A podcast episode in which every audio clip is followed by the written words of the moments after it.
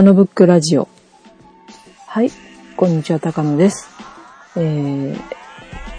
秋も深まりまして、だいぶね、あの、まあ、先週は紅葉情報などお届けしましたけども、えー、今日もですね、私は、あの、えー、兵庫県のね、加西市というところにあります、えー、県立のですね、フラワーセンターというところに行ってきまして、えー、そちらの方に行く道すがらにですね、山などちょっと見ていたんですけど、やっぱりね、あの、葛西市の方よりはこっちの田島の方が、えー、だいぶ山が、ま、山の色分けがはっきりしてきてるかなという感じはします。まあそれでもまだまだあのわずかなんですけども、えー、まあこのオンエアになってるあたりはもうだいぶね、えー、紅葉も進んでるんではないかと思います。えー、皆さんのところではいかがでしょうかもうそろそろね、雪の便りも聞こえてくる頃ですけども、えー、この秋満喫してらっしゃいますでしょうかはい。で、まあ、今日はですね、最近私が作ってるものについて、えー、ご紹介したいと思いますが、その前にですね、まあ今日ちょっと突然入ってきたニュースがありまして、えー、まあ私がそういったね、いろんなものを作る上でもちょっと使っております。あの、アドビのね、フォトショップなどのアドビの主要製品のアップグレードポリシーが次期バージョンから変更になったというニュースがですね、私はツイッター上で知ったんですけど、なんか小関さんがいろいろつぶやいておられるのを聞いて知ったんですけど、えー、後でパソコンの方を見てみたらですね、メールもちゃんと来ておりまして、えー、そうなんですよね。なんと、フォトショップですとかね、あの、クリエイティブスイートですとか、そういったパッケージ製品も含めてですけども、えー、次のバージョン、まあ、クリエイティブスイートで言うと6になるかと思うんですが、そこから、そこからですね、なんとね、あの、これまでは基本的に3バージョン前。だから5とか5.5、クリエイティブスイーツの5とか5.5でしたら、えー、2、3、4、クリエイティブスイートの2、3、4、2、3、4ですね。えー、そこまでは、あのー、お得な価格でアップデートできてたわけですね。まあでも、だいぶ昔のだとね、それでも十何万円払おうとしてたん、払うかなというところだったんですけども、えー、でもね、なんと次の6ですね。6からはなんと直近の1バージョンだけ、えー、バージョンアップの対象になるということで、もうこれはかなり痛い人多いんじゃないかなと思います。えー、それはなんでそうなるかというとですね、えー、なんとアドビのその、えー、フォトショップですとかそういったものも、あの、クラウド化してしまうという。はい。iPhone の場合はね、iCloud というのが、えー、できましたということになっておりますが、えー、Adobe もね、クリエイティブクラウドというのになるそうで、えー、サブスプリクションサービスっていうのが、あの、5.5からかな。確か始まってるんですよね。で、今は確かちょっとまあ、1万円近く払う、月々で1万円近く払わなきゃいけないものもあるみたいですけど、この、えー、例えばクリエイティブスイートの6になりますと、あの、これがサブスプリクション制サービスのクリエイティブクラウドというのが始まりまして、日本だと年間契約で月額5000円税別だそうです。はい。まあ、あとはですね、その、クリエイティブスイートにすると、最新、あ、クリエイティブクラウドにすると、クリエイティブスイート製品を、最新のものを利用できて、できるというのが一番の目玉だそうですけどもね。うん、でも私も結構これ考えちゃうんですよね。まあ、あの、例えばね、ウェブの仕事してたりですとかね、そういったインターネットのお仕事されてたりとか、そういった方ですとか、まあそういった会社でしたらね、この価格はなかなか魅力的なんではないかと思うんですけども、私のようなですね、えー、個人ユーザーですね。まあ、フォトショップのね、あの、えー、何でしたっけ。名前が今ちょっとど忘れしちゃいましたけど、フォトショップのあの、初心者バージョンありますね。ちょっと今のごめんなさい、名前がど忘れしていましたけど、えー、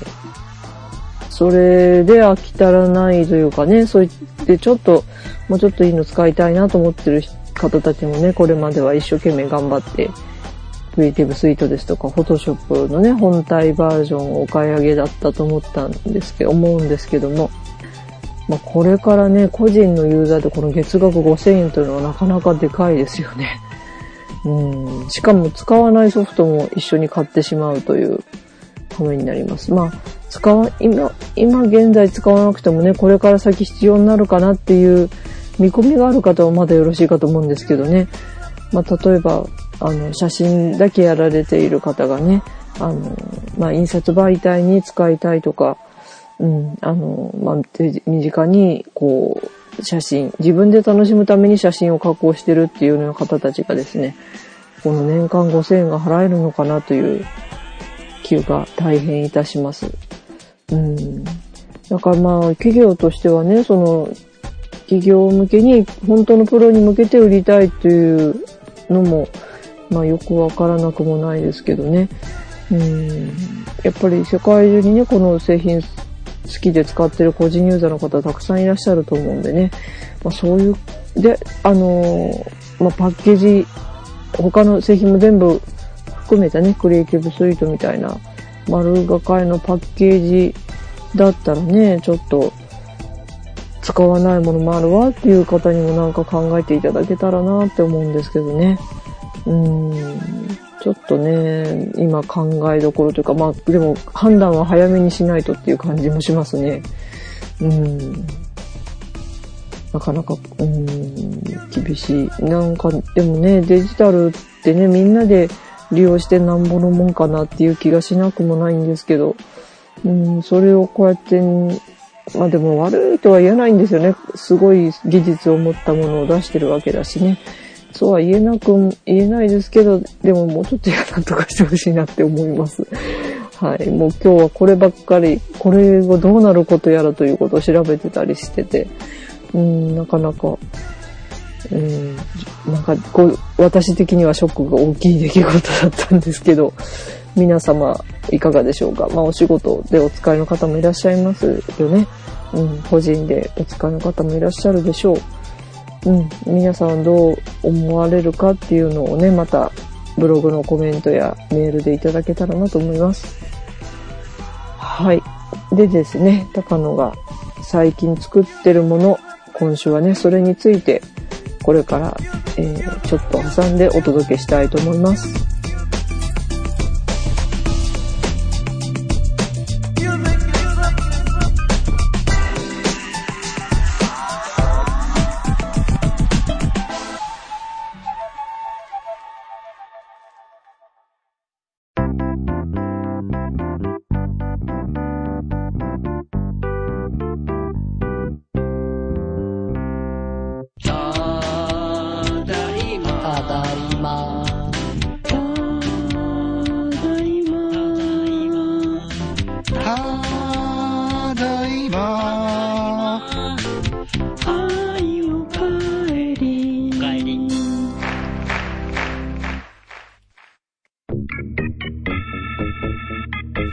ャストスクランブル。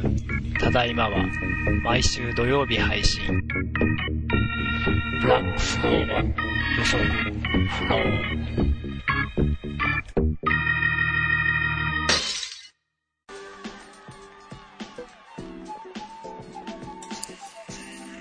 はい。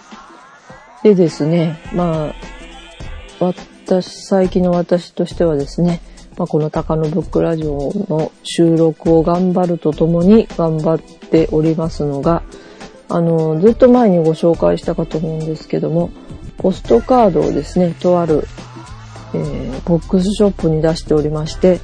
えー、そこにで、そのお話を以前したかと思うんですね。はい。で、まあ、そのボックスショップは未だに続けておりましてですね、あの、最近なんとブースも一つ増やしました。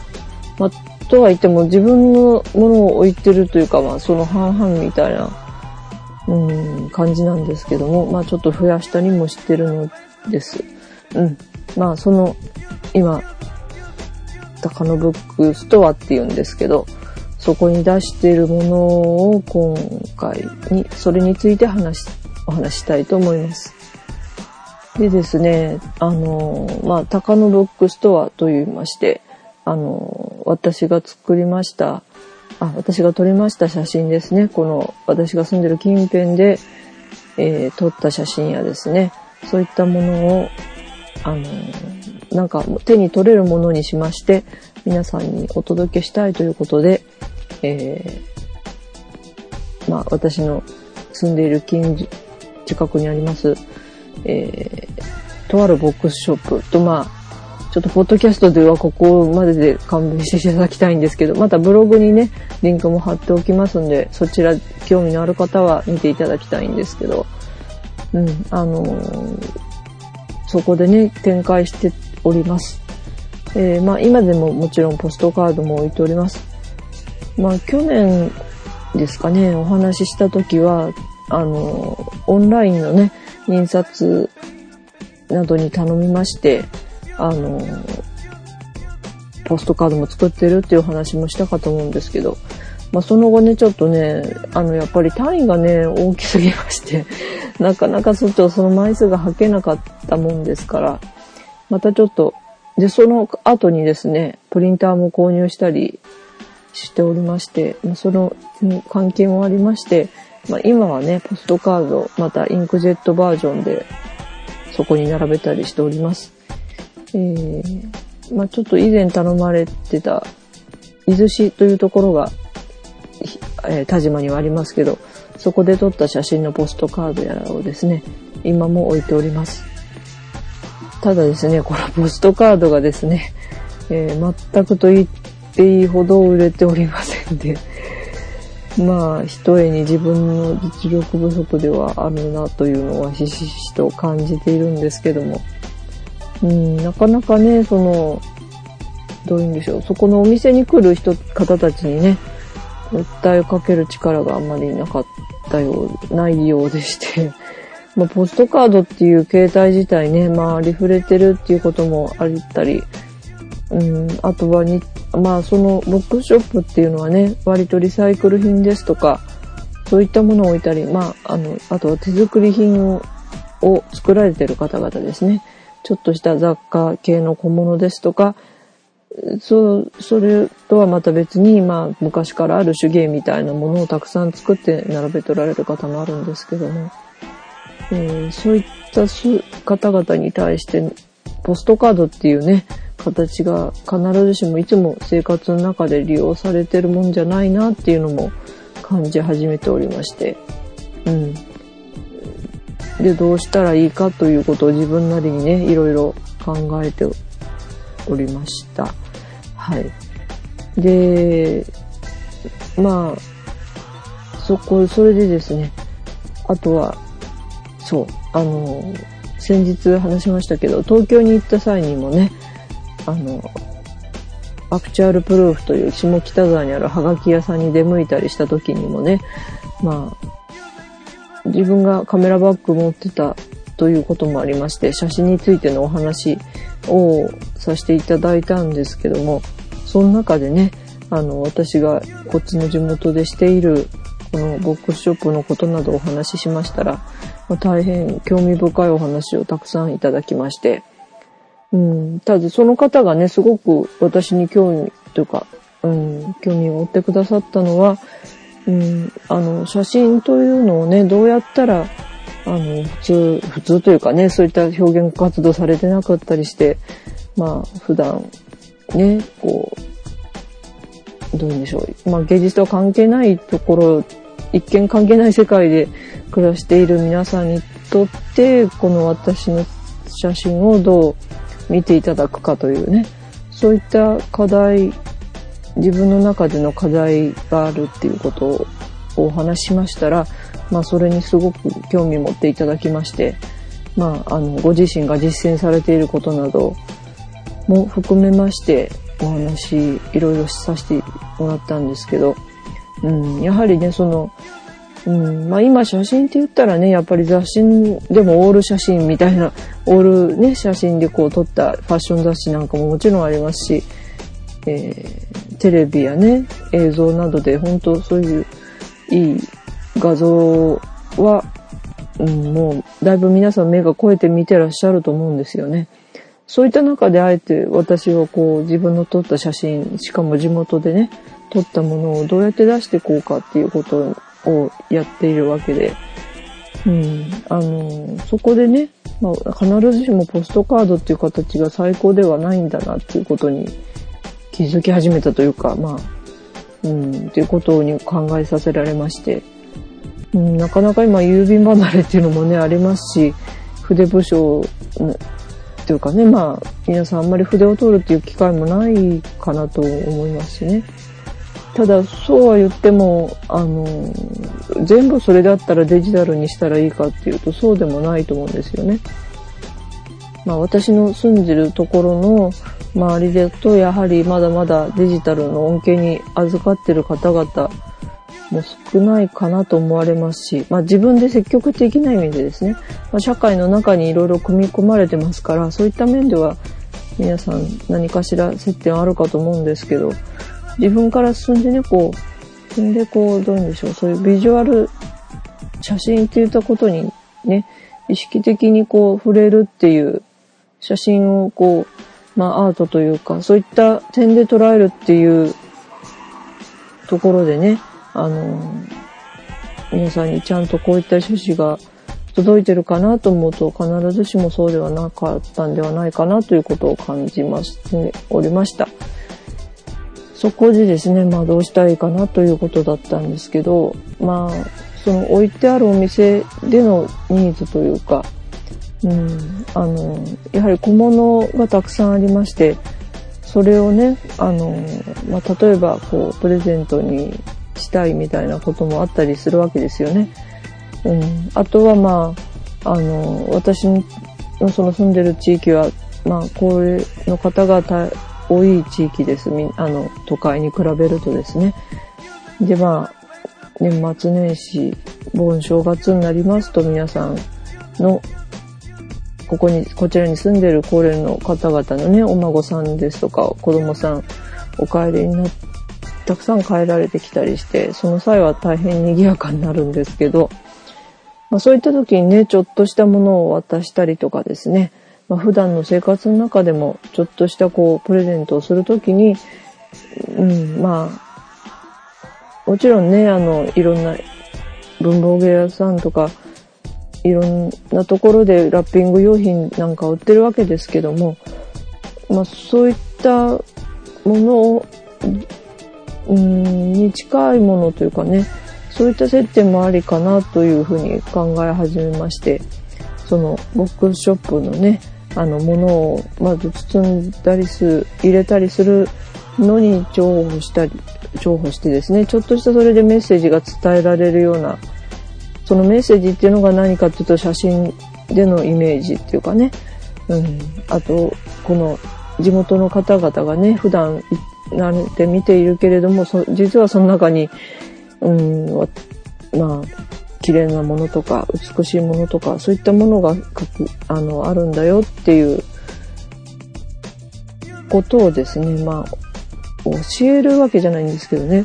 うん、あのこういったものがあるありますよねみたいな、うん、ことですねそういった改めてねそういった美しさというか綺麗さとかそういったものを見ていただけるきっかけになったらなと思いまして、えー、まあ、この度今作ってますのがポチ袋なんですね。うん。あの、ポチ袋っていうとね、お年玉とかそういったちょっとお小遣いのものを入れてお渡ししたりとかね、するものなんですけど、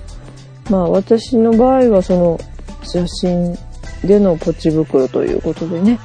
まあ今のところは写真を前面に使ってデザインにしてます。まあ、ちょっとこれもまだまだ重いかなという気も自分もしてるんですけども、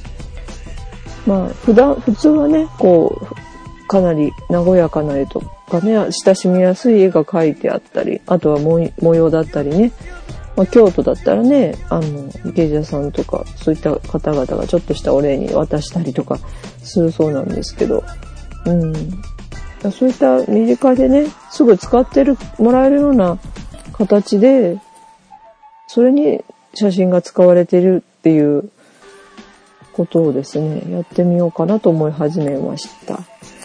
はい。で、まあ、これもですね、まあ、前からのポストカードの流れといってはあれなんですけど、まあ、自分のできる範囲でですね、あの、まあ、やっぱり直接こう手に触れるものなんで、うん、まあ、インクジェットのものを使うのはどうかという考えもあったんですけども、とりあえずでも、それしか方法が今なりませんので、うん、まあ、でもそれでもね、自分のこう、色の具、色の具合ですね。まあ、伝えたいものの色の具合とかがすぐ反映できますし、うん、あの、ちょっと、どういうんでしょう、素材的に弱い部分ですね。水に濡れちゃったりとかですね、擦れちゃったりっていう部分もあるかと思うんですけども、まあ、そういったのを見越したりとかですね、あとは克服する技術はね、ほほんと作っていく中で、まだまだ詰められるんではないかなというところで、でも作らないとね、やはり先に進めないので、今回様々に試作してやってみています。はい。で、まあ、今のところですね、そのポチ袋並べてからは、まだ数枚しか出てないんですけどね。なかなかちょっと、あれなんですけど。まあちょっと、ポストカードの時はね、1枚150円ぐらいだったんですけど、まあ、ポチ袋に関してはですね、まあ、大体、あれですね、100均のポチ袋って大体10枚入りで、うん、100円でしたっけ？うん。まあ、自分で作る場合なので、ちょっとそれに、ね、それと争っても仕方ないので、うん、あの、ちょっともうちょっとお高めでね、1枚40円ぐらいで売ってるんですけど、まあ、これでも安いのかもしれないですけどね。ただ50円とかね、100円とか1枚値段になってしまうと、皆さん手に、ね、なかなか取れないですよね。うん。そこが問題なので、まずはね、手に取ってみていただいて、ちょっと欲しいかなって思う値段で提供しようということにしておりますので、えー、で、そのサイズがですね、そう、ポチ袋のサイズがちょっと通よりは変わってるかもしれません。まずあの、一種類がですね、6級と言いまして、まあ写真おやりの方々はお分かりでしょうけど、6級、うん、あんまりないかでも、6、7か、普通はね。6級ってのは確か昔あったと思うんですけどね。うん。あの、ポチブク、縦が9センチ、横が6センチにしてるわけなんですね。はい。まあ、あの、ブローニーのカメラの幅が6センチ。の画面のサイズの幅がですね、6級確か富士でしたよね。富士のでっかいカメラだったと思うんですけど、うん、あの、それ、まあ、6、7でもいいんですけど、ちょっとお札が入りづらいかなっていうサイズでして、それでちょっと6、8とかいろいろ試してみたんですけど、ここがしっくりくるのがまず6級だったんですね。で、まあ、一つは6級というところ、6級っという名前で出しています。まあ、あまり写真馴染みのない方だと6級って何だろうと思うかもしれないんですけど、まあ、その辺はね、あの展示する際にも説明つけて展開しております。えー、で今のところあ秋ですので、まあ、以前撮った中からになりますけども、えー、なるべくね、この周りで撮った秋の、例えば紅葉の風景ですとか、ちょっとこう、木のね、枝が落ちかかった部分をうまく利用したりですとか、そういった絵柄にしております。えー、一番今回うまくいったのは、あの、セイタカワダチソウって皆さんご存知でしょうか？あの、私ね、小学生ぐらいの時から住んでるところにたくさん生えてたんですけど、最近ちょっと見なくなって、でも、またちょっと最近復活してるかなと思うんですけど、あの、黄色いね、こう、ちょっと花粉がたくさんありそうな 雑草が、すぐ伸びる雑草があるんですけどね。昔はね、それ、なんか浴びると毒だ毒だってよく聞かされたんですけど、まあそんなことはなかったみたいですけどね。うん。その、セーター川立ち草をちょっと配した、あの、ポチ袋があありまして、それはなかなかうまくいったかなと思います。うん。あの、で、今のところね、柄もね、ちょっと微妙に違ったりしております。まあ、ちょっと、自分の中でね、試作も兼ねながらというところもありまして、ちょっと画面の配置を変えてみたりとかですね、そういったちょこちょこした細かいところはありますけど、まあ大体一つにつき、1画面につき、えー、一つの写真につきに3枚は今回作るようにして並べてみております。はい。でもう一つがね、66と言いまして、まあこれは皆さん写真のお分かり、わかる方ならお分かりのサイズですね。スクエアのね、66、ブロニーのスクエアのサイズなんですけど、それはね、それぐらいにするとね、500円玉がちょっと入るに入って余裕かなっていうぐらいのサイズなんですね。うん。だからまあ、その、うん、作る段階でね、あの、用紙にこう当てはめていくと、だいたい6級が2つ分、その66っていうのが1つ分になりまして、なるべく紙の無駄も出ないかなというところで、まあ、でもちょっと6級が2つ作る間に1つしかできないので、ちょっと、あの、なかなか枚数が揃わなかったりするんですけど、そういった66っていうサイズも用意してみて、ちょっとした小銭あげる時でもね、この、ポチ、フォトポチっていう名前にしてるんですけど、そのフォトポチで出していただいたら、少しね、あ、これはどこの風景かなとかね、あの、どこで咲いてるものなんだろうとかね、この花は何かなとかいろんなことをこう見ながら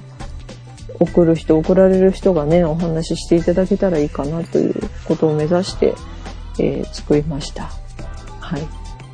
えー、まあまあ、あの、見ていただいた方からはね、なかなか好評で、まあ、あの、まあ別に感想をね、直接私に言ってくださらなくても、こう、さっと見てくださる方もいらっしゃ、なかなか多いかなって感じもしてるので、はい。あの、本当ね、これはね、この、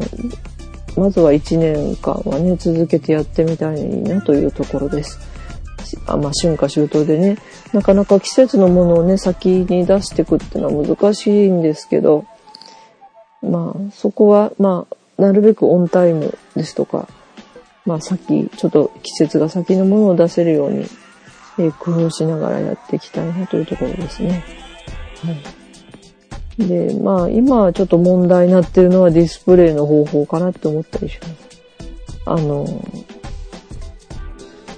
このブログにはですね、写真上げさせていただいてるんですけど、今はね、ちょっと透明な箱にこう並べて入れてる状態なんですけど、まあ、それはストックだったらいいなというところで、えー、まずね、見ていただくということに関してちょっと推しが弱いかなと思ったりするので、そういったあの、もうちょっとね、展示方法を考えて対応したいなというところで今計画をしたりしては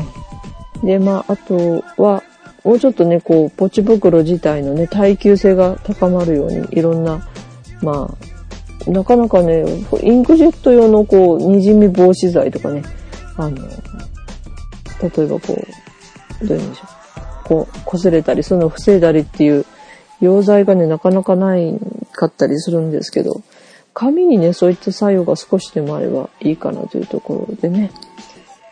うん、今はね、和紙を使ってるんですけど、和紙ちょっとね、吸い込みやすいですし、あとは、こう、細かい表現がね、なかなか難しいんで、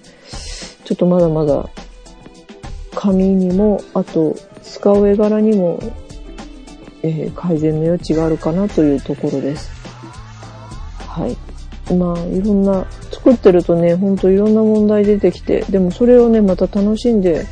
取り組めるところがいいかなというと、ところ、私は感じです。はい。で、まあ、あの、この、今、ボックスショップ、まだこの、自分の作ったものとは別にですね、もう一つ出しておりまして、そちらではですね、あの、先日ご紹介したかと思うんですけども、えー、美術出版社から出ております、あの、放射能の中で生きるマドンナたちへという本を、えー、置かせてもらってます。で、その、えー、その、本の、まあ、編集をやっていたものがですね、作っていました、ミチクルというものなんですけど、えー、そのミチクルが作った小雑誌もありまして、あの、これはですね、放射能と向き合う本っていう自分で手作りでね、小冊子を作っりまして、私も読んでなかなか素晴らしいと感じましたので、えー、彼女からね、ちょっと何冊か買わせていただいて、それを置いたりもしています。えー、そこもね、なかなかうん、ちょっと売り上げ的にどうかっていうところは、まあ彼女に申し訳ないんですけど、えー、でもね、ちゃんとね、見てってくださる方多いのでね、うん、とにかく見て、まあ欲しいと思ってくださるのが一番いいんですけど、で、関西ね、私の住んでる地域はやっぱり原発事故からも遠かったっていうところで、ちょっと関心が薄れてないかなっていう真剣念が私の中にありまして、まあ、それをね、自分なりにどうアピールしていくかなっていうところを考えていきますとね、まあ、で、普通はデモとかね、こう、そういった方向になるんでしょうけど、私はちょっとかなり遠方なのでね、そういったものにも気軽になかなか参加できない。うん、でもそういった中でね、なんかできることないかしらって本当に考えたんですけど、それならね、その、道来るという、放射能とかね、こう、そういったことに関してすごくアクティブなことをしてるものに私も共感したところがあるので、あの、その彼女が作ってるものを置くことで、みんな、それを見てもらうっていうことで皆さんにこうまたアピールできるんじゃないかなっていうところでね、あの、そのブースを今、もう一つ借りてやっています。はい。まあ、あのそれもね、ぜひ皆さんに見ていただきたいですし、ちょっとね、あの、ボックスショップというのの趣旨からどうかなっていうところあるかもしれないですけど、でもそれもまた一つだと思うのでね、うん、そこをそれがね、また発展していけばいいなということを今やったりしています。はい。えー、まあちょっと駆け足になっておりますが、あのまたね、どんどんこう、ポチ袋に関しても続編作りたいですし、ポストカードの方もね、あの、やはり続編作りたくて、ちょこちょこやっております。ほんとちょこちょこしかできないので、なかなか歩みが遅いなっていうのは自分で歯がいいとこなんですけど、そこはね、本当乗り越えていかないきゃいけないところなので、うん、なんかできるだけコンスタントにね、皆さんに楽しんでもらえるようなものを作りたいので、えー、毎日や、この高野ブックの収録ももちろんあり、そこのものも作りという生活を今はしております。うん、あの、これでね、また、もちろんね、あの、評価していただけたら本当嬉しいんですけど、うん、とにかくね、皆さんにやっぱり見てもらうことが写真の一つの醍醐味でもあるかなって思うんでね、自分の中で収めたりせずになるべく出していきたいなというところが今の思考えるところでございます。はい。まあ、今回はですね、あの、こうやって自分の作ってるものについてご紹介いたしました。えー、その作ってるショップなんですけども、そのショップへのリンクはブログの方に貼っておきます。今、高野ブックラジオはジンドゥという、えー、ウェブ上のこのインター、あの、ホームページ作成サービスを使って、えー、展開しております。えー、高野ブックジンドゥですね。えー、高野ブックラジオの今、ジンドゥページですね。はい。高野ブック .jindoo.com で出てくるかと思います。あの、そこでですね、高野ブックラジオブログ臨時版というのがありまして、そこに今回のね、123回ブログのところに、あの、私が置いてあるお店へのリンクも貼らししていただくこと、話し、話し、払りますので、えー、ぜひね、まあ、ご興味ある方は見てですね、まあ、お出かけいただいても結構ですので、まあ、あの、先週はね、田島に来てください。紅葉が綺麗ですからということも言いましたけども、まあ、その、それとともに来ていただけると嬉しいですし、まあ、あの、またね、おいおいこういった番組にするっていうこともあるかもしれませんので、まあ、皆さん、ちょっとだけご期待いただけたら嬉しいです。はい。では今週のね、高野ブックはこの辺で、えー、お開きにしたいと思います。お送りしましたのは、えー、頑張ってお金を貯めようと思いました。高野でした。ではまた来週。